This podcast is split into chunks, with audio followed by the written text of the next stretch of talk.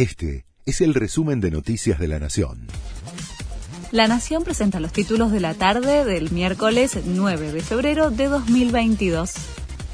El gobierno porteño pide que el traspaso de los colectivos se haga por ley. El jefe de gabinete de la ciudad, Felipe Miguel, le pidió al gobierno una mirada metropolitana.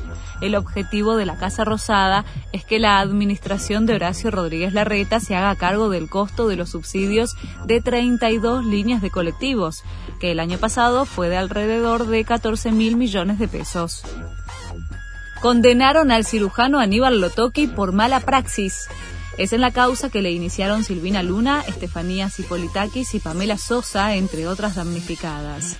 El profesional fue condenado a cuatro años de prisión de cumplimiento efectivo por lesiones graves y a cinco años de inhabilitación para ejercer su profesión. Le piden a Alicia Kirchner que deje entrar a las escuelas a los chicos que no estén vacunados. El gobierno provincial anunció que habrá clases virtuales y aulas híbridas para los alumnos que no tengan al menos una dosis de la vacuna contra el coronavirus. Hay un fuerte rechazo de los padres que llegaron a la puerta de distintos colegios para protestar contra la medida. Boris Johnson anticipó que pondrá fin al aislamiento para contagiados de coronavirus. El primer ministro británico anunció que planea poner fin a todas las restricciones relacionadas a la pandemia, incluso la del aislamiento para personas contagiadas. La medida, según el funcionario, regirá a partir de fin de este mes.